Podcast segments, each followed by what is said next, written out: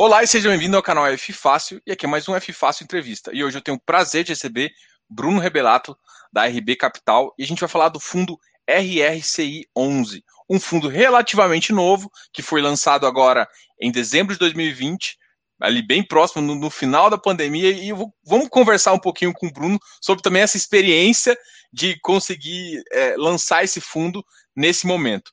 E antes também, Bruno, vamos falar um pouquinho da RB e essa experiência da RB em relação aos fundos de crédito. Claro, vamos lá. Primeiro, boa noite, pessoal, todo mundo que está assistindo a gente. Prazer estar com você aqui, Diogo, na live. É, bom, acho que a RB é o nome mais conceituado aí no mercado de, de CRIs, né, que são certificados de recebíveis imobiliários. Ele está tá no mercado há mais de 20 anos fazendo esse tipo de operação. Então, hoje é, é a maior emissora de CRIs né, do Brasil. Se você pensar desde o início da RB, com mais de 20 anos de, de história dentro desse setor. E além da securizadora, que é o que, é o, que, é o que faz as emissões de CRI, nós também trabalhamos na asset, né, fazendo gestão de fundos de CRI e gestão de fundos de crédito especificamente. Então, acho que agora você vai ter, a teremos uma oportunidade de falar um pouco do novo fundo, um fundo bem focado é, é, em compra de papéis de recebíveis imobiliários, né? Então é um fundo de recebíveis e não um fundo de tijolo, né? Como o pessoal geralmente classifica os fundos de FII, né? Não, bom, bem legal. E assim, é, uma das coisas que eu gosto de conversar com o pessoal aqui é a importância da gestão, né? A, a vantagem, às vezes, de se comprar um CRI, é, às vezes puramente e, e, às vezes comprar por um time de gestão, sim, você tem um custo da administração e da gestão, mas normalmente você tem também um time que olha. E aí o que eu falo é o seguinte: a gente, quando a gente entra num fundo de papel, um fundo de crédito, o que eu quero é eu compro como o gestor pensa, né? Como ele faz uma gestão ativa do próprio portfólio dele, que apesar de ser CRI, gera um portfólio, é, tem uma diversificação de é uma pluralidade uh, de setores que tem que fazer. Com, como é que você pensa essa visão de crédito? Eu acho que exatamente pegando um gancho do que você falou, acho que a diversificação é, é essencial para qualquer fundo de crédito, né? Então, a, a, diversificação em si, ela mitiga o risco, risco setorial, riscos específicos de alguma empresa. Então, é, existem fundos monoativos, mas o nosso fundo de crédito especificamente, e na minha, na minha cabeça de crédito, você tem que sim sempre prezar por diversificação, tá? Então, além da diversificação, a qualidade de capacidade de pagamento dos, dos devedores é, são dois pontos bem importantes para qualquer, na minha cabeça, para qualquer fundo de crédito, tá? Então, Diogo, acho que esse é um ponto bem relevante. Não, com certeza. E aí, assim, vocês têm tipo um, um guidance de, de quais são as classificações que você utiliza para entrar uma operação, né? A gente logo, logo vai entrar nas operações em si, a gente tem muita coisa legal para a gente conversar. Mas pensando assim, é. ah, Diogo, o meu guidance hoje em dia é, primeiro eu vejo crédito, uma, uma das visões que eu gosto de saber também dos gestores é o seguinte, o que, que você prefere? Às vezes, um bom, uma boa garantia ou um bom devedor? É, é uma das perguntas que às vezes eu gosto de fazer até para entender um pouco como você pensa.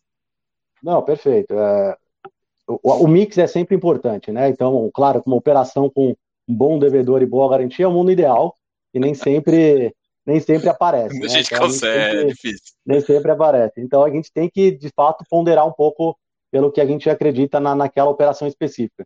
É, o meu track record sempre foi de crédito, tá? Então eu sempre olhei é, empresas, é, grandes dívidas de, de, empresas corporativas. Então o meu track record é mais focado na capacidade de pagamento do devedor do que na garantia. Então, quando você olha a minha carteira ali, a gente vai passar por ela daqui a pouco, você vê nomes com, com capacidade de pagamento muito elevada. Mas é, é, é, no, no setor de CRI, né, a gente sempre tem que ter uma garantia suportando, principalmente por conta do prazo. Né? As operações de CRI são um pouco mais alongadas do que as dívidas de debêntures e outros instrumentos é, de crédito. Então, a garantia também é uma, uma parte importante para suportar a operação, mas a nossa cabeça é sempre, em primeiro, primeira, primeira parte, olhar o devedor, né? olhar a qualidade de pagamento do devedor. Legal. Uma outra pergunta, assim, que vai, antes da gente até entrar no fundo, falando um pouco da RB, você já tem um outro fundo de crédito também na casa, e esse seria um fundo de crédito que veio para varejo, né? Então, como Exato. que vocês enxergam a experiência do outro fundo nesse mercado, até, até pra, pra já para pensar o seguinte: em 2020, apesar de toda a pandemia, no final, principalmente ali nos dois, três últimos meses, a, o pessoal tomou muito crédito, né? Até para talvez uhum. ajudar as próprias empresas, mas houve um, um, movimento muito grande ali de crédito. Então, eu queria que você comentasse um pouquinho também sobre a, a visão de vocês antiga do, do, do, fundo e falar um pouquinho também como é que foi essa, essa, essa colocação do ativo no meio dessa é, subida dos créditos depois da pandemia. Não, perfeito. Não, é, usando o seu gancho de novo, Diogo, a gente já tem uma experiência com, com fundo de crédito aqui dentro da casa da RB. É, a gente faz a gestão de um fundo desde 2018. Hoje tem aproximadamente 65 milhões de reais somente de CRIs, né, um fundo de CRI. Então, e, esse fundo de crédito deu a bagagem, deu toda a experiência necessária, somado a, a bagagem da RB, para a gente ter uma noção de como está o mercado, como estão vindo as emissões, a que nível de taxa e como que o, o próprio investidor está buscando, né? Qual indexador que o investidor está buscando. Então, esse fundo específico que eu estou comentando para você é um fundo CDI. Então, é um fundo que foi feito lá atrás, 2018, quando o CDI estava em outros níveis, é, onde existia uma demanda para um, um, produto incentivado é, pagando em CDI, né? Então, esse é um fundo que a gente tem hoje, é específico para alguns clientes do, do Banco Private, tem algumas amortizações diferentes do pagamento de dividendos e amortizações diferentes de um fundo a mercado. Então, dentro desse cenário de 2020, como você comentou, é, a gente começou a observar que a partir de julho as emissões começaram a, a, a, voltar, né? O volume de emissões de CRI começaram a voltar e a gente, de fato, colocou o fundo de novo para a roadshow, para captação. É, o que a gente conseguiu observar é, foi que a demanda por, por, por um fundo CDI, naquele momento, não estava tão forte, né? Então, por conta disso, a gente é, preferiu a sair a mercado com fundo indexado ao IPCA. Então, o target do retorno do fundo para o investidor, pessoa física, é pagar um dividendo mensal é, com target de IPCA mais 5, né? Então, nesse, foi, foi, foi por conta do, do, cenário de 2020 que a gente tomou essa decisão. Pô, legal. E aí, e aí pensando só, só um detalhe em relação a, até antes a gente já começar a falar do fundo, é vocês têm a, a RBSEC, mas na carteira atual de vocês não tem a, a própria securizadora, né? Fala um pouquinho para o pessoal e tal, até para explicar um pouquinho como funciona isso e se vocês vão poder ter a, a, a próprias operações, porque assim, a RBSEC é uma das maiores operadoras uh, uh, do, do, do, mercado, né? Sim, sim. Não, esse é um ponto importante. Uh, primeiro, porque a RB é uma das maiores securitizadoras, emite CRIs com bastante qualidade, é, mas por uma questão de é, eventual conflito, né? Porque a, são duas, duas empresas do mesmo grupo, é, a gente precisa passar por alguns, alguns restrições com relação a essas compras. E para que essas restrições possam ser aprovadas pela CVM, a gente precisa fazer uma assembleia. Tá? Então, hoje a gente não tem, de fato, nenhum CRI da RB Capital, porque por conta da restrição a gente está impossibilitado, a não ser que os cotistas do fundo aprovem é, que a gente compre. E mesmo com a aprovação, Diogo, é importante falar que é, é essas restrições ela, elas são bem fortes a ponto da gente não conseguir ancorar nenhuma operação, não conseguir dar 100% de preço. Então, a gente seria mais um investidor dentro dos papéis da RB, é, de, de, uma operação da RB. Né? Então, por exemplo, eu não posso comprar mais de 30% do papel da RB caso é, a gente possa suprir essa restrição. Né? Então, caso a gente chame a Assembleia para que essa restrição seja, a partir daí, é, dada a possibilidade de a gente comprar. Mas, de fato, é importante para nós é, é, é os papéis RB, são papéis bons, são papéis de qualidade de crédito boa, mas a gente tem que superar essa fase ainda de, de coleta de, de via assembleia para a gente poder comprar os, os esses ativos. É, pois é bem legal. Tem, ah, legal. Isso é bem legal porque, por exemplo, eu conversei com o pessoal da RBSEC aqui, pô, o site do, do pessoal, as informações que tem, é uma informação bem relevante. Então, vocês não poderem aproveitar do, do bom, dos bons papéis que tá lá também dá uma complicadinha para você, né? É, é, de fato, sim, eu concordo, mas ali, dadas essas restrições que eu comentei, são papéis, por exemplo, que tem exigência de rating, né? E, o, e os papéis, geralmente, com, com, de empresas maiores, com rating, como a RB fazia lá atrás, é, eventualmente tem algumas taxas que para a gente não seria atrativo, mas existem papéis muito bons da RB, com taxas boas, que por enquanto a gente não pode comprar. A gente vai sanar isso brevemente aí para colocar papel da, da RB na carteira. Legal. Vou, assim, até né, eu estava acabando de pensar aqui, eu já, a gente já vai entrar no fundo, eu, acabou de eu pensar uma pergunta aqui em relação a, por exemplo, qual é o estilo de fundo que vocês têm? Um fundo high grade e tal. E aí, quando a gente fala em high grade, a gente pensa em nota, em rating. Né? Uhum. Qual que é a visão de vocês em relação a, ah, eu, eu tenho que comprar a operação com rating X ou não? Eu, que, eu faço um rating interno, faço uma avaliação interna e da minha avaliação eu já tiro, eu tenho que ficar X%. Qual que é a, em termos de estratégia, qual o percentual de rating? Tem alguma, alguma obrigação no regulamento para isso? Não, boa, boa pergunta, viu, Diogo? Porque esse foi um ponto que foi bastante questionado no Dia Roadshow. Uh, e aí também por conta do, das emissões que estão saindo no mercado, a gente resolveu não, não amarrar o regulamento do fundo com obrigatoriedade de rating, tá? Então, de fato, o rating é um rating interno nosso, o que a gente chama de high grade dos ativos, são a qualidade do devedor, como a gente comentou no começo da, da live, e também é uma, uma garantia muito robusta, como, por exemplo, uma dívida de 100 milhões com uma garantia de 200 milhões, um prédio dado como garantia de 200 milhões com um prédio de alta liquidez, com toda a capacidade de execução. Então, isso teria, um, para nós, um ativo high grade, né? Você tem uma dívida, uma garantia muito forte, ou você tem uma dívida de um emissor muito forte, como, por exemplo, o Grupo Pão de Açúcar, que é um dos ativos que a gente tem na carteira.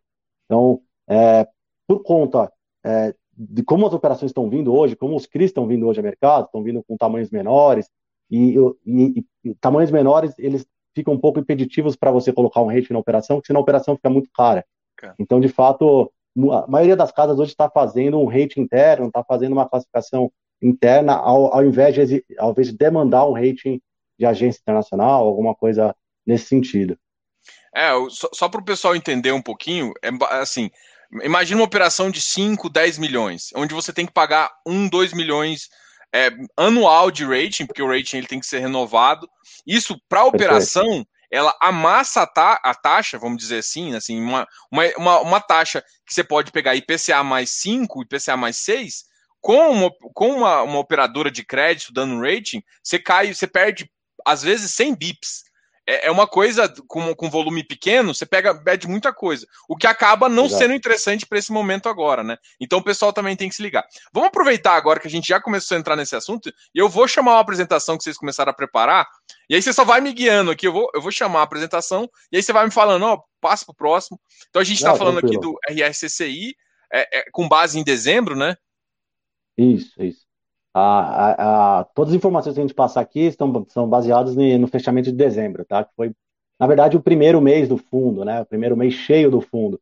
Como você comentou no começo, a gente, o fundo recebeu o primeiro aporte no, no dia 18 de novembro, tá? Então, é, a gente tem hoje, né? Vamos completar dois meses e 12 dias o fundo. Então, desde então, a gente vem com uma, uma vontade e uma, uma alocação a nosso ver, bem, bem rápida, tá? Então a gente pode falar disso um pouco mais para frente. Então, de novo, né, Diogo, o que a gente quer passar a mensagem aqui na, do fundo especificamente é o que a gente estava comentando, a gente foca sempre na qualidade de crédito, ou no devedor, ou na estrutura de garantias, né, nos ativos da carteira. A diversificação é sempre muito importante e a gente preza bastante por isso. E aí o indexador, né, o que, que a gente viu que o, que o investidor estava buscando? Ele estava buscando um fundo com pagamento mensal de dividendo é, com um rendimento acima do IPCA, né? Então, acho que o IPCA mais 5 foi o target que a gente colocou de retorno, é, é, um, é um, um retorno atrativo, é, então o fundo, desde então, está é, começando a entregar próximo disso, mas ainda, ainda tem processo de alocação. Então, Diogo, é, a estrutura do fundo é essa, tá? É, IPCA mais 5, dividendo mensal e carteira diversificada.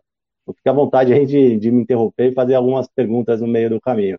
É, vamos a gente falar um, até um pouco do Roadshow, esse negócio que você comentou em relação a a demanda foi por IPCA, né? E aí, pensando Sim. nisso, você acha que o, o, pessoal assustou um pouco também com a questão de uh, do GPM tão alto e do e, e do uh, e do CDI tão baixo? Você acha que isso assustou e aí gerou essa, essa demanda, né? Que você até, até comentou, ah, pensou, a gente já tinha um fundo CDI, mas trouxe esse IPCA até por demanda do próprio mercado. Perfeito. Não, é, com relação ao GPM, no momento que a gente fez o roadshow, ele ainda não estava tão, é, tão alto quanto a gente, a gente observou nos últimos meses, né? No momento que a gente começou a colocar o fundo para a rua. Tá? É, mas, de fato, o, o fato do CDI estar tá, tá rodando na casa de 2%, né, 1,9%, é, foi sim um, um alavancador para que a demanda fosse mais focada no IPCA.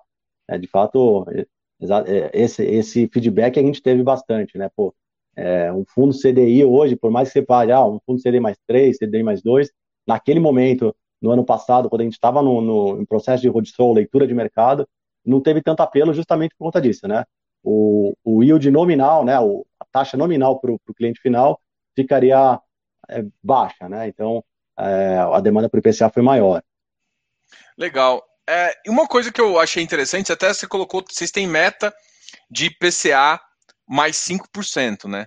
De IPCA líquido. E é interessante que a performance de você, a performance do fundo tá ligada com isso. A gente bate um pouco nesse assunto performance, porque a gente vê muitos fundos, às vezes por, por ter feito isso antigamente, onde o CDI era um 6, 7%, mas assim, hoje o seu fundo veio realmente já com uma performance alinhada com o que ele está prometendo, com o benchmark. Exato. A gente, a nossa performance não está aqui no slide especificamente, mas bom que você citou. É, tudo que exceder IPCA mais 5, 20% é performance. É, então é 20% do que exceder IPCA mais 5. Então, de, se de fato a gente não entregar IPCA mais 5, a gestão não fica performance, então está bem alinhado com, com, com, com o que o investidor vem buscando, né? Pô, bem legal. Vamos passar aqui para o próximo. É, tem umas perguntas sobre é, diversificação de portfólio, mas eu acho que tem um outro slide aí que você mostra mais ou menos o quão sim, diversificado para a gente falar dos setores, né? Sim, lá mais para frente a gente abre ativo a ativo, aí a gente pode entrar um pouco mais no detalhe. Então, Diogo, esse slide aqui, aproveitando o, a sequência, é justamente um pouco daquilo que eu estava comentando, né? Momento do mercado de crise em 2020 e, e onde, quando a gente se inseriu, né? Quando a gente foi à rua e quando a gente fez a emissão. Então a gente vê ali no começo de fevereiro uma queda ali do volume de emissões, né? O gráfico da esquerda aqui, o volume de emissões em, em bilhões de reais, é, é, somatória de todos os CRIs emitidos no mercado. É, aí por conta da pandemia, ali por volta de março, começou a, a de fato ter uma redução, o teve um pouco de incerteza no mercado. E o que a gente viu é que a partir de julho o mercado começou a emitir com mais, mais frequência e mais volume, é, fazendo com que a gente tivesse uma segurança que ia ter ativo para a gente colocar dentro do fundo, tá? Então, isso foi bem importante. E, de novo, essas emissões, majoritariamente, foram emissões IPCA. Até por isso, o fundo, é, a gente buscou fazer um fundo com indexador, tanto pela, pela ótica da demanda do cliente, tanto pela ótica de oferta de ativos, né? Então, não adiantava nada eu colocar um, um fundo IPCA sendo que os papéis eram CDI, então a gente tinha que ficar rebalanceando. Então, nesse fato, é, também foi um, um, dos fatores determinantes, tá? É, é um... Você ia fazer uma pergunta? É, eu ia fazer porque, assim, você falou é, que eu achei uma coisa que eu achei que, que vale muito a pena captar. Que eu só com um fundo de, de crédito, ele precisa das operações, né? Ele precisa do ativo sendo gerado. Então, se você tem um volume baixo de emissão, você tem uma competição, às vezes, pelo dinheiro que gera uma taxa mais baixa. E às vezes pode não compensar. É, só, só, só explica um pouco para o pessoal como que é esse movimento de mercado. Não, então assim, a gente, a gente precisa que o volume continue crescente, assim, para a gente ter as opções de escolher boas oportunidades também. Não, com certeza, Diogo. Aí, só fazendo um adendo no que você falou, acho que tá, tá toda hora na mídia aí que o número de investidores pessoas físicas em fundos imobiliários cresceu vertiginosamente em 2020, né? Então, isso, e, e, também o número de fundos imobiliários novos também cresceu em 2020. Então, o que, que, que isso gera? Né? Gera uma, uma demanda para o produto. E, na contraparte, você precisa de uma oferta de ativos, que seriam os CRIs, né? Então, se a demanda estiver muito mais alta do que a oferta, as taxas vão ficar mais baixas. Então, o retorno para o investidor no final começa a ficar mais apertado. Então, exatamente o que você falou. Então, num cenário onde tem uma, um aumento de emissão que a gente viu no último trimestre de 2020, a gente já viu uma equalização de taxa, taxas um pouco mais é, altas, taxas mais próximas do que estavam sendo praticadas no passado, e aí sim fica atrativo, né? Porque aí você tem taxas boas, um volume bom é, de ativos para serem comprados, e a gente consegue entregar para o investidor na ponta um retorno, né, através do dividendo adequado, tá? É, então, de fato, essa relação de demanda-oferta é, é, bem importante no momento do, dos fundos, né? É, acho que o outro. Pode falar, Diogo. Você não, não, pode falar. Eu ia te perguntar o seguinte: você acha que é, essa olhando para essa visão aqui, o mercado de capitais está cada vez sendo responsável, inclusive pela aceleração da economia. Ah, vamos supor, a, a, as empresas estão usando esse mercado para tomar dívida mesmo, e isso só deixa o mercado mais forte? Qual é a sua visão em relação a isso? Sendo bem honesto, não tem uma visão muito clara, porque aí você teria que fazer uma contrapartida com, com, com quantos bancos, né, os grandes bancos, eles estão dando de empréstimo para as empresas, né? Então, eu acho que, na minha opinião, parte sim é migração dos bancos, é, que de alguma forma reduziu os empréstimos agora durante a pandemia, e parte é porque as empresas é, começaram a ver o mercado de capitais como uma opção, às vezes mais rápida e às vezes até mais baratas do que os bancos. Então, é, é sim uma nova maneira de se financiar uma empresa. Então, o, uma outra mensagem aqui desse, desse slide, Diogo, é que as emissões, a média dos valores das emissões, ficou na ordem de 50 milhões de reais. Ou seja, não são empresas gigantescas emitindo CRI, são empresas de tamanho grande, de médio porte, que estão acessando o mercado de capitais, seja para financiar um projeto de construção civil, seja para fazer um, um, um, ativo, né, um, construir uma expansão de fábrica, um novo centro de distribuição, é, ou algumas outras modalidades. Ou, ou... Então, eles estão acessando o mercado, empresas que antes não acessavam estão começando a acessar o mercado. Então, de fato, você tem que fazer uma análise um pouco mais profunda para ver se esse aumento do mercado de capitais é só pelo, pela expansão ou se é uma migração de bancos para o mercado de capitais, né? Mas eu acho que de fato é benéfico para todo mundo, tanto para quem está emitindo a dívida quanto para quem pode comprar essa dívida, né? E no caso aqui, Diogo, no, no gráfico da direita, você enxerga que basicamente quem pode comprar essa dívida hoje são os investidores qualificados, né? Que são essas barrinhas verdes. Essas dívidas não, elas não estão indo tanto para as pessoas físicas, mas vão diretamente para os fundos, tá, Diogo? Então, é, talvez uma pergunta que você me faça, quem que compra essas dívidas, né? Quem está comprando essa, esse 2,8 bilhões de reais que foi emitido em dezembro? A resposta é, são fundos e, e, grandes investidores, né? Os investidores profissionais. Porque quando você olha no gráfico da direita, a barrinha verde é, é uma classificação de emissão destinada para esse tipo de investidor, tá? Para esse tipo de público. Então, o que, que acontece de fato? A pessoa física ela consegue comprar esses CRIs com taxas boas? Consegue, mas através do, do instrumento do fundo, indiretamente, né? Porque o CRI vai ser comprado pelo fundo e o fundo vai pagar o dividendo, tá? Porque de, é. diretamente, hoje não, não está tendo tanto acesso.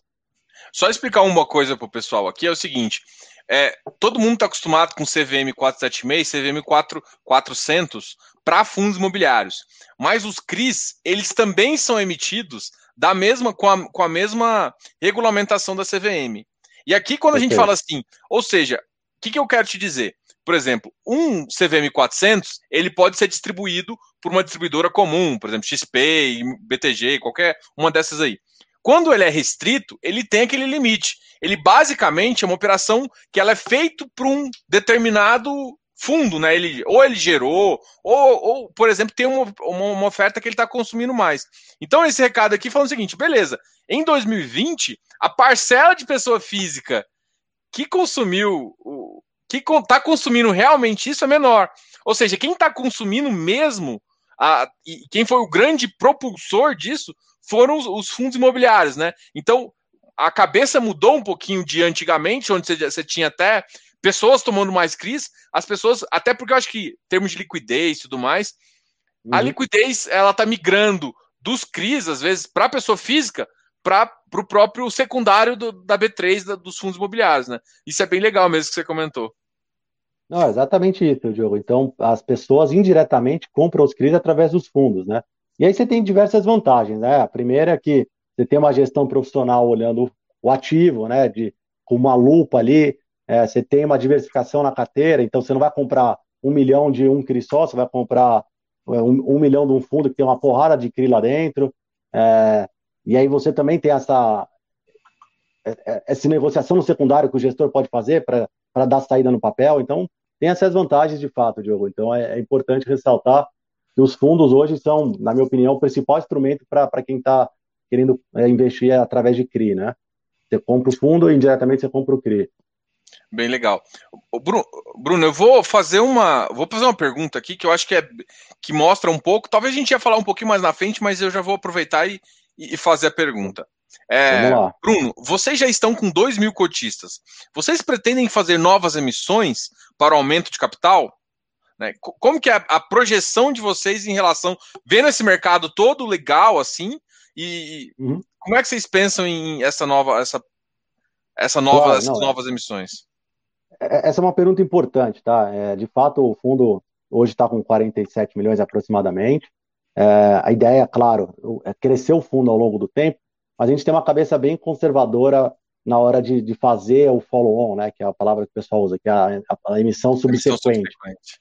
Então, qual que é a nossa cabeça, né? Primeiro, a gente fazer a alocação 100% do fundo com os ativos que a gente acredita ter de qualidade, depois estabilizar a cota, o dividendo é, durante os dois, três meses, ter uma estabilização, o, o investidor fica feliz com aquela cota, e a partir daí a gente começa a mapear o mercado de novo. Então, é, sim, o, a, uma nova emissão para aumentar o PL do fundo é tanto importante para a diluição da carteira quanto para a diluição do, dos custos, é, mas é, é, um cenário que a gente observa pra, não para os próximos, mas para daqui três, quatro meses, quando o fundo já estiver mais estabilizado, tá? Então, é, a gente tem, tem, que tomar bastante cuidado na hora da emissão para que os cotistas atuais não saiam, não saiam prejudicados. Então, a nossa cabeça é emitir um pouco mais para frente, tá?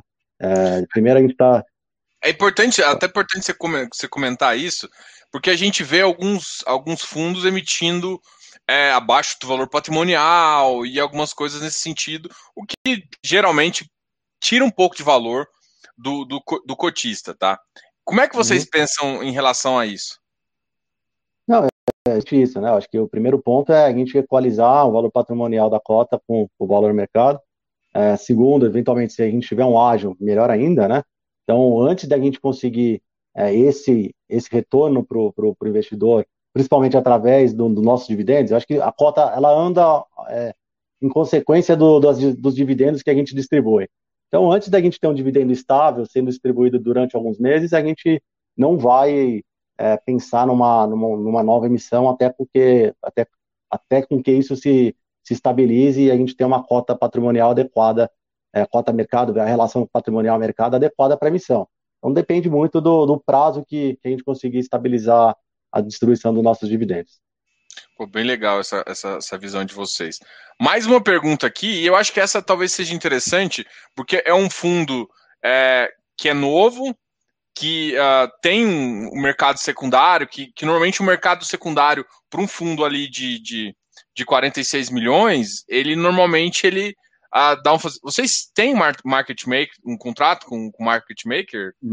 Não, não, Diogo. Boa pergunta. A gente, durante o roadshow, até antes, antes mesmo de iniciar o roadshow, a gente tentou fazer um contrato com, com algumas casas, é, mas por conta da volatilidade muito grande que teve durante a pandemia, muitas casas deixaram de prestar esse serviço. Ou se prestar, prestavam, não era o serviço que a gente achava adequado.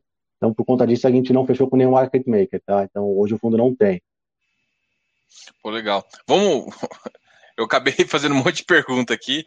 Agora, não. vamos para esse próximo aqui. Melhor assim, Diogo. Melhor nessa interação do que ficar. Do que parado. Fica né? à vontade. É, exatamente. É, não, Diogo, então, acho que você passou já para o próximo slide, que ele corrobora com o que a gente estava falando no começo da live, né? Então, diversificação. É, né? Diversificação setorial e de devedor. No próximo a gente mostra os nomes dos devedores, mas a mensagem aqui nesse slide é falar como a gente está alocado, né? Então, até 31 de dezembro, a gente tinha 77 ponto, quase 78% alocado do fundo. Então, em 42 dias de fundo, a gente alocou 78%. É, acho que é uma velocidade bem adequada.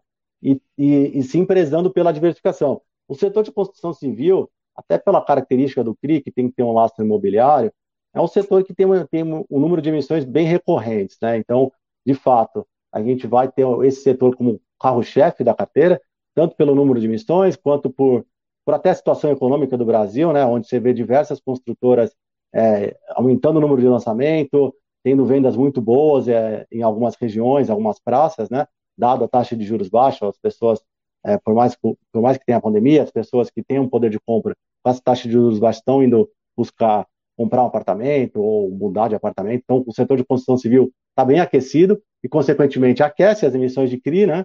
E outro setor que a gente olha, que a gente tem aí bastante na carteira, é o setor de supermercados, é, até por característica do, dos primeiros ativos, que é um setor que passou resiliente na crise, né, da pandemia, e um setor que a gente vai começar a aumentar a exposição é o setor de logística, tá? É o setor de tanto centro de distribuição, quanto empresas que fazem logística, é, prestam serviços de logística, são, vamos dizer assim, os três carros-chefes da nossa carteira são esses três setores. Aí, de fato, os outros são, são, são, as, é a diversificação necessária para a gente não ter nenhum risco muito específico, né? Deixa eu te fazer uma pergunta. O seguinte: construção civil, para muita gente que já conhece a RB Capital, vocês fazem muito fundo de desenvolvimento.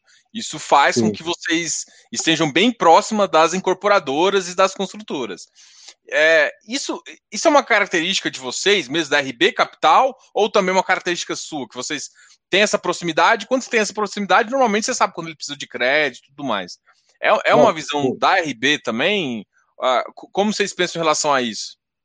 Não, perfeito. Acho que a, ideia é, desse fundo também é justamente isso, né? A gente poder aproveitar é, essa sinergia da, das áreas, porque, como você comentou, é um fundo de desenvolvimento, então é um fundo separado desse fundo de crédito, mas o cliente, no, no fim, pode ser o mesmo. Ele pode vir a ter uma demanda por equity para fazer o desenvolvimento e pode ter uma demanda complementar por um CRI para, por exemplo, comprar um terreno ou fazer o término de obra que ele tem, tem alguns, algum, alguns tipos de dívida que a gente pode é, vender via um instrumento de CRI. Então, é, essa complementariedade é muito importante para nós. Então, é isso que vai gerar, ao nosso ver, um diferencial também para esse fundo, porque a gente vai ter um produto que vai, é, vamos assim, beber da água dos outros produtos, né? Então, gente, são produtos complementares quando você mostra para o cliente na ponta, né? Então, é, é, bem isso mesmo. A gente tem essa cabeça de, de, de, interação. Uma coisa, assim, que não é só em relação à própria construção civil, mas aqui engloba, por exemplo, loteamento, logístico. O fato do CRI ser meio tailor-made, ele é feito para a operação, isso traz, você acha que traz, tá não traz, né? Está trazendo é, mais pessoas, mais empresas para o mercado de capitais? Você acha que é essa questão que que tem trago essa, essa, essa característica do CRI ser específico, e aí você estando ali próximo, você consegue originar isso e colocar dentro de um fundo imobiliário? É, é mais ou menos essa, essa seria uma filosofia? Eu, eu acho que sim, é, mas eu acho que o, o, próprio crescimento do mercado de fundos imobiliários é, fez com que você tivesse mais dinheiro na mesa para essas empresas procurarem. Então agora ele, ele não tem só bancos, ele não tem é, só outros tipos de investimento. Agora ele também tem um, um horizonte, um leque maior de fundos imobiliários com caixa, com dinheiro, para poder financiar os projetos, né? Seja como você comentou, loteamento, construção civil, logística. Então as empresas elas estão olhando os fundos como um, mais uma fonte de financiamento, né? Então, de fato, ajuda a desenvolver o mercado de capitais, né? Então, vira uma bola de neve positiva, né? Você tem mais fundos, tem mais dinheiro, você tem mais dinheiro, você é, você tem mais pessoas procurando esse dinheiro e, consequentemente, o mercado se expande, né? Então, acho que é mais por questão do, de como o mercado está tá estruturado hoje. O fato das operações serem tailor-made, claro que ajuda, né? Porque você, de certa forma, tenta adequar a operação pra, pela necessidade do investidor, mas também pelo, pelo que o, a empresa tem a oferecer, né? Então, é, muitas vezes, operações que não passariam é, em uma casa, mas com, com, que tem um fundo mais high grade como o nosso, mas passariam num fundo mais high yield. Então, você tem diversos bolsos, né? Então, isso sim ajuda ao crescimento do mercado de capitais, na minha opinião. Assim, tem algum setor que você vê que, que ainda é pouco explorado, que, assim, o de construção civil, acho que talvez, construção civil e loteamento eu vejo que ampliou bem. Na, durante a pandemia, eu estou vendo várias linhas de, de rede de supermercado utilizando também esse mercado. Tem alguma a, dessas diversificações que você fala, ó, essa área já tem um certo volume, mas tem um potencial maior aí, visto que 2021 vai crescer. O que, que seria um, uma área para 2021 que você acha que, pô, essa área aqui tá, tá promissora, a gente está prospectando muito nessa área aqui? Não, é, o que a gente viu, pelo menos eu pessoalmente, no mercado de, de, de CRIs pulverizados, né, que são CRIs de carteira, é, é um incremento muito grande da, daqueles financiamentos de home equity, né, que, que as pessoas dão um imóvel como garantia e pegam uma dívida, né? E aí essa dívida e o pagamento dessas parcelas, algumas casas já estão empacotando dentro de uma carteira e fazendo um CRI. Então, esse, para mim, é um mercado que tende a crescer bastante porque o home equity está se tornando uma linha de financiamento para a pessoa física mais popular, né? Mais está é, tendo mais divulgação, as taxas estão ficando é, bem atrativas, né, para a pessoa física e, e, consequentemente, você vai precisar de alguém que compre essas carteiras. Então, eu acho que esse é um, esse é um tipo de CRI que pode vir a, a ter um crescimento aí no, no, nos próximos meses, próximos anos, tá? É, setorialmente é, falando específica, é, é, eu não consigo te dar nenhuma resposta, mas de, de modalidade de CRI, eu acho que esse é um, é um que eu, eu gostei eu muito, eu gostei muito disso, desse home equity, porque eu tô vendo em algumas, alguns, até bancos uh, relativamente grandes, que parte uhum. desse home equity, você não tá só mais atrelado ao TR, você consegue também atrelado ao IPCA, que às vezes faz mais sentido para o fundo que quer uma operação ali de uma duration de 4, 5 anos.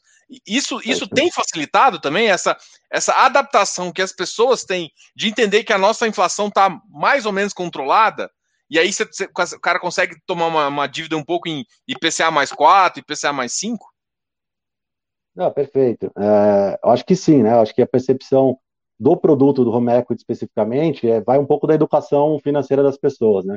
Então, quando as pessoas entendem qual que é o custo de você tomar uma dívida com o imóvel dado como garantia, é, de fato você começa a aumentar a demanda por esse produto, porque comparativamente esse produto tem uma taxa boa, né? Se você comparar com outras linhas de financiamento pessoal física, por mais que esteja atrelado à inflação, e hoje geralmente as pessoas tomam linhas pré, né? Linhas mais atreladas a, a uma taxa de juros fixa, né? Então é um pouco, na minha opinião, um pouco de educação financeira, um pouco do, da divulgação do produto em si. Mas, de fato, é, eu acho que é um produto que tem bastante a crescer e, consequentemente, os CRIs desses produtos vão, vão começar a aparecer mais, né? Pô, legal. Essa, essa visão eu acho que a gente. É, é interessante que o pessoal aqui pegue isso e, e veja também. Desculpa. Vamos aqui para o próximo, que basicamente isso aqui foi uma das, das visões de vocês né, em relação a, ao dividendo e também a, uhum. a, promessa de alocação rápida, né? Você pode Exato. mostrar um pouquinho o que vocês estão pensando em relação a isso? Cara, aqui na verdade, Diogo, é um, é um estudo que a gente fez para mostrar dois pontos, né? Tanto a nossa alocação, a nossa expectativa de alocação, compara e comparando com outros fundos que fizeram IPO entre 2019 e 2020, com os fundos com a mesma características que o que a nossa. Então, no gráfico da esquerda aqui, é, a gente mostra no primeiro, no segundo e no terceiro mês qual, qual foi o dividendo por cota que esses fundos distribuíram é, e qual foi o dividendo por cota que nós distribuímos. Aqui, quando eu falo primeiro, segundo terceiro mês, é o primeiro mês cheio, tá? Então, o primeiro mês de 30 dias de cada um desses fundos. Que, eventualmente, o fundo pode ter emitido é, no dia 12 do 11, por exemplo, e ele não tem o um mês cheio, né? A gente está considerando sempre, sempre o um mês cheio para uma base de comparação. Então, acho que a, a mensagem aqui é que a gente conseguiu distribuir muito bem no primeiro mês cheio nosso, né? Até por conta da nossa alocação rápida, né? Que é o que é o, que é o gráfico da direita. O gráfico da direita, então, como eu comentei agora, no final de dezembro a gente tinha 78% do fundo alocado. Isso gerou para nós um dividendo de 51 centavos é, por cota, né? No mês de dezembro. Então, o nosso primeiro mês já teve é, uma, uma alocação bem alta. E a gente, aqui é o mês 2, mês 3, são projeções, tá? São guidance é, que a gente imagina de como ficará o nosso fundo para os próximos meses, e aí comparando com, com, com, os fundos que a gente colocou de peers, né? Então a gente, para o próximo mês agora de janeiro, já esperamos uma alocação na hora de 92, com dividendo de 56 centavos, isso é tudo guidance, né? É, e para o mês de, de, no terceiro mês, 60 centavos com uma alocação full, é, de quase 98%. É, vale ressaltar aqui, Diogo, que, que nossa meta não é 60% por cota, é 60 centavos por cota e sim na ordem de 69, 70 centavos por cota, para que é o equivalente ao IPCA mais, IPCA mais 5 que a gente tem de, de target de retorno. Então a mensagem aqui é, a gente alocou rápido, a gente destruiu bem nos primeiros meses, tá? Que é o que muita gente fica preocupado no IPO, porque tem um período, né, que você tem para alocar o fundo, atrás dos CRIs, é, atrás da estruturação do CRI, então, é, um, é o, a mensagem que, que, a gente queria passar é essa, né? A gente está no começo do fundo, mas já estamos alocando com uma velocidade adequada, é. né? É, assim, o pessoal de varejo, acho que você passou por uma experiência de começar um fundo uh, profissional, né, que, que, é mais restrito, e agora esse varejo onde o cotista é mais impaciente.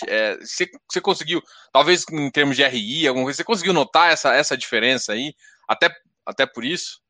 Ou é momento, Cara, não sei? É, não, acho que, é, como a gente está no primeiro mês, é, de fato, é, eu imagino eu que tenho impaciência, teve até algumas negociações da cota é, no secundário, de fato, mas é, eu acho que é compreensível, né? O pessoal do varejo está começando a entender mais que os primeiros meses são os meses de alocação para na sequência você ter um dividendo full. É, aí, eu, na minha percepção, não teve, não teve uma impaciência tão grande, mas comparativamente com um profissional, com certeza existe, né? Então, eu não tive, eu, é, nessa experiência de, 40, de 62, é, 72 dias de fundo, não tive essa percepção, Diogo. Ah, legal. Aqui é basicamente o resumo da carteira, né? Você tem a composição por setor é, Isso, e aqui exatamente. as taxas de aquisição, né? Mesmo sendo exatamente. um benchmark de PCA, você tem aqui um, um IGPM mais 8, um IGPM mais 5 e um CDIs também. Aqui um mais 4 e um mais 3. Perfeito. Como é que você vê é, essa. É, então, como, como você comentou, nosso target é IPCA mais 5, tá? Então, a, a, nossa carteira, a gente quer deixar o máximo possível indexada a índice de preço, ou IPCA ou IGPM, tá? Então, é, os papéis CDIs que, que tem hoje na carteira são, são papéis que a gente chama de transitórios, né? É uma gestão de caixa que a partir do momento que a gente é, acabar de estruturar e acabar é, de liquidar as operações de IPCA que estão para vir nas próximas semanas, a gente substitui os papéis CDI, tá? Então, a composição mesmo da carteira target, a composição final e o nosso objetivo são papéis IPCA e papéis IGPM. É, no momento atual, o CDI está aí para compor a distribuição de dividendos até que a gente é, encontre é, os papéis para substitu substituição. Mas, assim, a, aqui também dá para ver, né? Hoje a gente tem 13 ativos na carteira, é, tirando essa concentração do papel da CETIM, é, tem, uma, tem uma alocação por, por emissor adequada, né? Que ao longo da, das próximas emissões ele, ele naturalmente ele se dilui mais, é, mas é isso, o, a nossa meta aqui é, é, ter papéis focados em índice de preço, tá? Pô, legal. E fa falar um pouquinho dessa composição por, por setores e quais emissores aqui. Você tem, por exemplo, um setor que você tinha comentado até lá em cima de diversificação, né? O supermercado Mateus, que é a, na parte de supermercados, a é. própria, aqui também, o próprio grupo Pão de Açúcar também, em mais duas operações.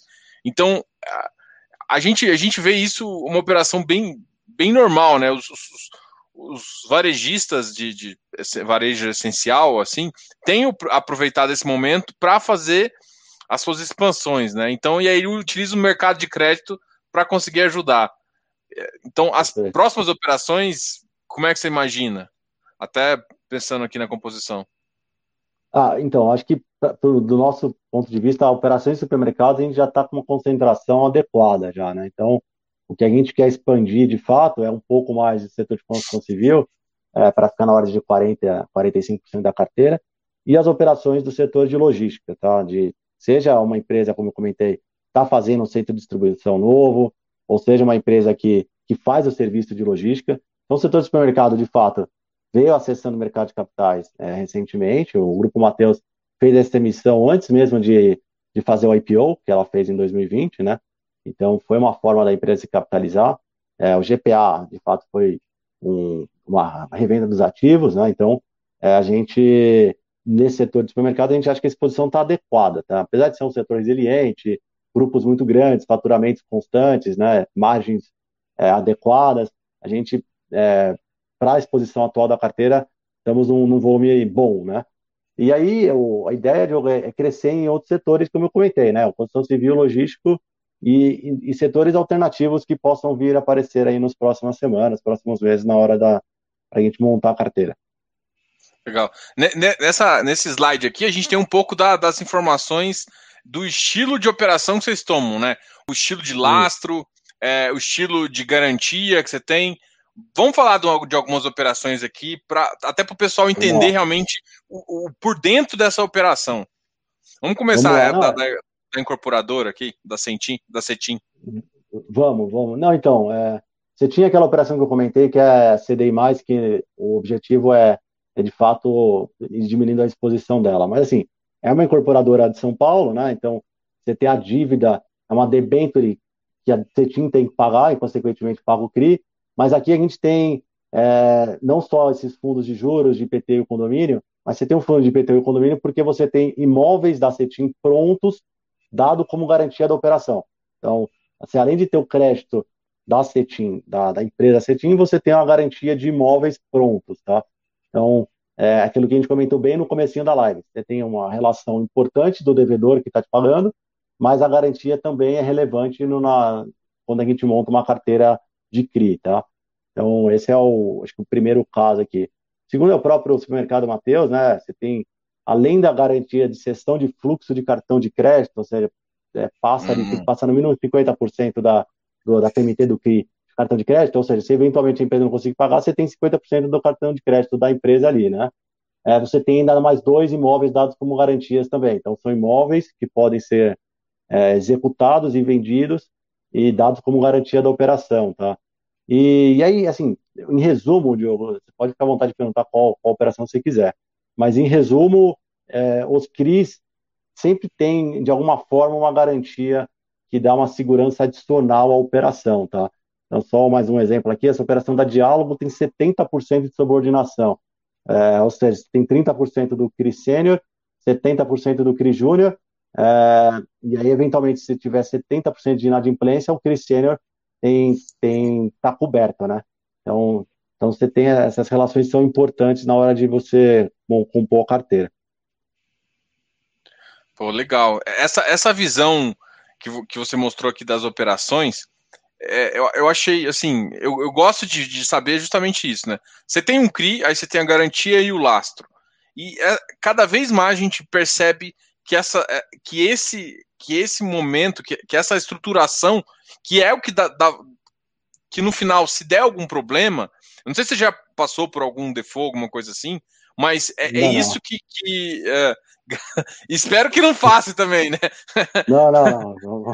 Vamos mas assim. assim É, vamos continuar assim. Mas se passar, você tem uma estrutura robusta que o CRI monta para você conseguir ainda executar e tudo mais. Exatamente. Exatamente. É, por isso que a garantia tem que ser bem analisada também, tá? É, não adianta, por exemplo, eu comprar um CRI que tem uma garantia no imóvel numa região que, se eu executar, eu vou ficar com a garantia e não vou ter como vender porque ela não tem liquidez. Então é importante também se analisar a garantia quando você está comprando CRI, né?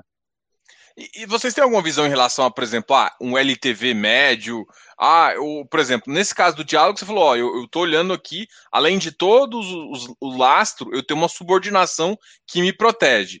Você tem, por exemplo, é. ah, a, ativo que tem a maioria, alguns ativos que tem, por exemplo, da CETIM, que tem um estoque, né? Uhum. É, eu, eu, o ativo que tem estoque eu dou mais ou menos X de LTV, um ativo que não, a garantia é real, às vezes um local frio que é um ativo uh, uh, meio de galpão, que você tem um preço um pouco mais uh, menos líquido e tudo mais. Você tem algum LTV para cada, cada tipo de operação dessas?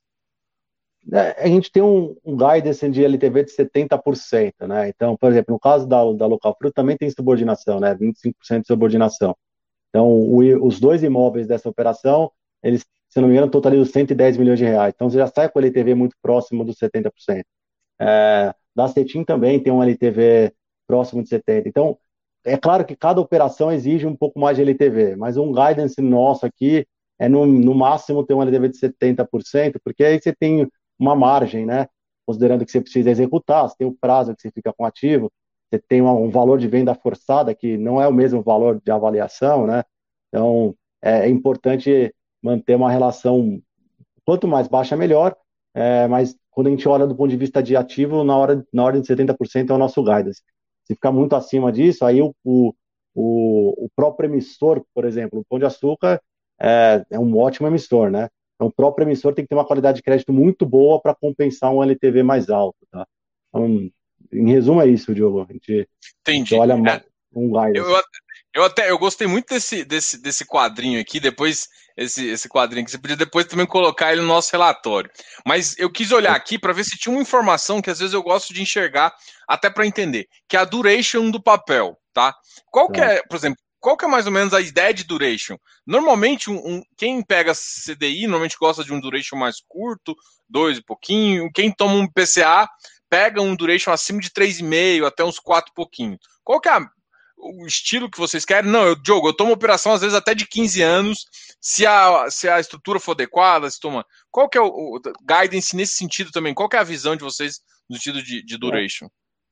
é, a gente não tem um guidance muito bem definido para duration, né?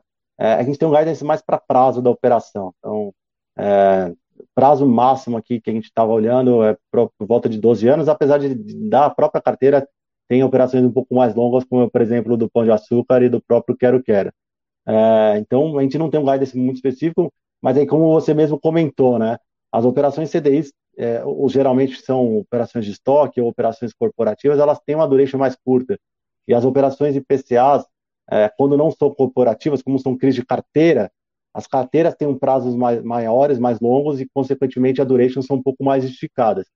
É, de fato, a gente não, não tem um guidance é, bem definido com relação à duration, mas a gente tenta sempre dar uma ponderada no prazo, tá? Então, acho que a duration que a gente, na minha opinião, que a gente quer ter como target aqui é na hora de 4,5, uma duration ponderada da carteira, de 4,5 a 5, tá? Era isso, era mais ou menos essa, essa pergunta que eu queria chegar. Até porque, assim, porque uma das contas que eu faço é basicamente o seguinte: uma duration de 4,5 significa que a cada um ano ele tem que girar mais ou menos. 20%. Vou arredondar para um, um, quinto, né? Tem que sim, arredondar sim. mais ou menos 20% da carteira. Você gira em novas operações. Né? Vamos pensar uma, uma conta bem simples aqui. Perfeito, então, perfeito. você tem um fundo aí de 46 milhões, você mais ou menos gira 8 milhões em novas operações, né? Então, então sim, você tem que ter constantemente também essa, essa, essa visão. Então é por isso que eu gosto de, de entender mais ou menos qual é a visão de duration, para saber quanto que você pensa em, em adquirir nova, novas operações. Né? Porque tem momentos de mercado, talvez, e talvez seja essa também a pergunta, que é mais difícil uh, de você fazer uma locação, né? E aí, quando você tem uma duration, às vezes, muito curta, ele te obriga a, a tomar uma, uma operação no momento. Por exemplo, vamos olhar 2020 aqui. Só, só é. fazendo uma fecha. Se você tivesse uma duration muito curta, se você tivesse que tomar a operação aqui no começo, você poderia estar tá amarrado com uma taxa meio ruinzinha, né? Com certeza. Não, essa, qual é a visão essa, de vocês em relação a isso? Eu acabei de viajando aqui um pouquinho. Não, não, mas é, essa análise está perfeita, é, Diogo. A gente tem que ter uma duration no meio do caminho ali, para a gente não ter uma necessidade muito rápida de girar a carteira e pode ter momentos que a gente tem uma escassez de oferta, né? Então, é, é essa escassez de oferta acontece que a gente estava comentando lá no começo, que de fato você tem menos oferta, as taxas vão ficar um pouco mais baixas, e aí a gente não consegue naturalmente remunerar a carteira. Eu acho que para nós, é, hoje, né, a carteira está com uma duration um pouco mais esticada, porque, por exemplo, operação da Pão de Açúcar, Local Frio, é, a própria Canopus, o Circuito das Compras, o Circuito das Compras é não nem tanto, né, ela é mais curta. A Quero Quero, são operações com, e a renda portuguesa são operações com, com duration mais alongadas, que são crises de carteira, né? Ou crises de lastreados em aluguéis. Então, de fato, é, como eu comentei, na minha cabeça, uma duration de 4,5 a 5 é uma duration ok.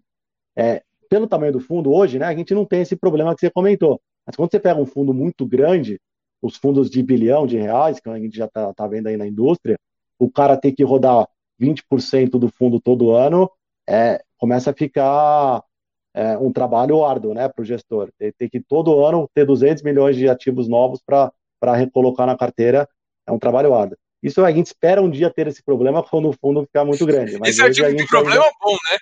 É, exatamente. Esse é o problema, é um problema que todo, acho que todo gestor quer ter. Eu quero ter muito todo... dinheiro aí. Exatamente. Todo gestor quer ter esse problema, mas tem que ter a consciência que é importante você ter essa, essa duration adequada, né, Diogo? Então, é, sim, eu, eu acho que a, sua linha de raciocínio está bem, bem próximo do que a gente pensa. É, e aí, assim, não esquece do meu pedido também, coloca a durationzinha lá, porque é, eu acho que é um exercício para o pessoal que, que tá começando agora também, olhar para alguns parâmetros para ter uma sensibilidade de giro de carteira, de, de, Porque uma das coisas que eu acho que talvez o pessoal está começando é você olha primeiro a diversificação do papel, importante. Aí você começa a olhar para as operações. Pô, a, a, taxa ponderada. Pô, muito legal vocês colocarem a taxa ponderada, porque ajuda muita gente que.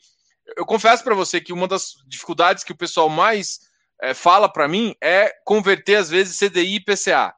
É uma dificuldade uhum. do pessoal. Então, quando você dá uma taxa ponderada para o investidor, ele já consegue, por exemplo, se ele fizer uma projeção ruim de PCA, ele já consegue ter uma ideia de quanto ele vai render nos próximos dois, três anos.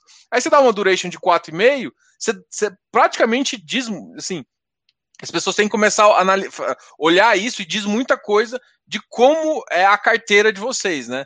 Eu acho que assim, esses pontos que vocês colocaram no relatório, acho que inclusive teve alguém que teve, o pessoal elogiou vocês, ó. Gostaria do trabalho da equipe, tal, tal, o relatório de vocês é muito bom e muito intuitivo. Também concordo, a gente. É claro que a gente sempre pode melhorar um pouquinho. Claro, claro, com certeza. Não, a questão do duration é importante, tá, Diogo? Acho que a gente tem que. No próximo, agora para janeiro, a gente vai colocar. Pode ficar tranquilo que esses feedbacks são sempre positivos, né? É, então faz, faz, faz sentido total colocar duration no, na, nessa tabela, por exemplo, que é mais rápido, né? Você vai olhar com uma velocidade mais rápida, fazer uma análise é, mais pontual. Acho bem adequado a gente colocar. A gente vai colocar assim. Pô, bem legal. E assim, eu, assim, a gente já está quase uma hora de live aqui já, mas antes até de terminar, eu queria te fazer uma pergunta de visão de mercado, assim, né?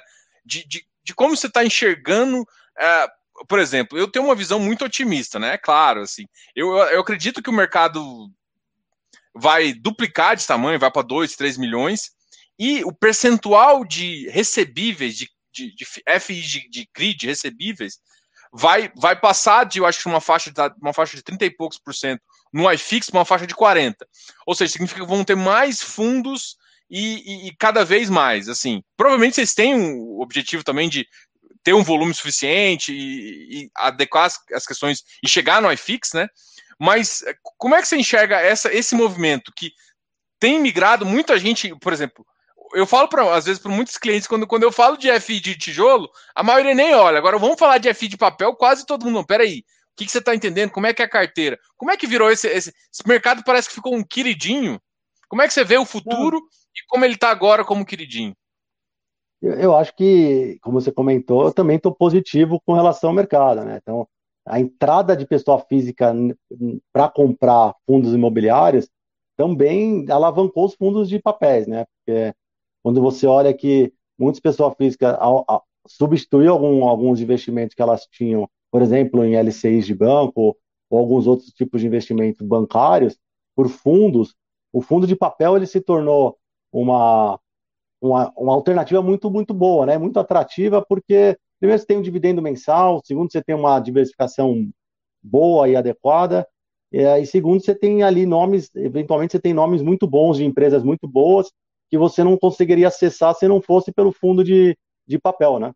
Então, acho que tem, como você comentou, não sei se vai dobrar ou triplicar de tamanho, mas eu sei que vai crescer. Isso com certeza vai acontecer, é, porque aí é uma demanda, eu acho que está um pouco puxada, né? Tem mais gente entrando no mercado de FII e aí, consequentemente, a demanda por, por esses fundos está aumentando. Então, você vê aí, é, em 2020, a, a emissão de, de fundos, no geral, foi maior do que de 2019, independente da crise no meio da pandemia, a emissão de fundos foi, foi superior. Então, isso, isso demonstra que, que esse tipo de ativo está, de fato, sendo queridinho, né, a bola da vez é, da indústria de fundos, na, na minha percepção, até porque você consegue ter dividendos mais altos do que outros tipos de fundo, como, por exemplo, fundos de crédito puro, é, ou alguns outros fundos de crédito. E tem a questão, na minha opinião, que é um grande diferencial, é você ter o dividendo mensal ali que, o, que a pessoa física valoriza bastante, né? Então acho que faz, faz todo sentido o que você falou. Vai crescer, só não sei quanto.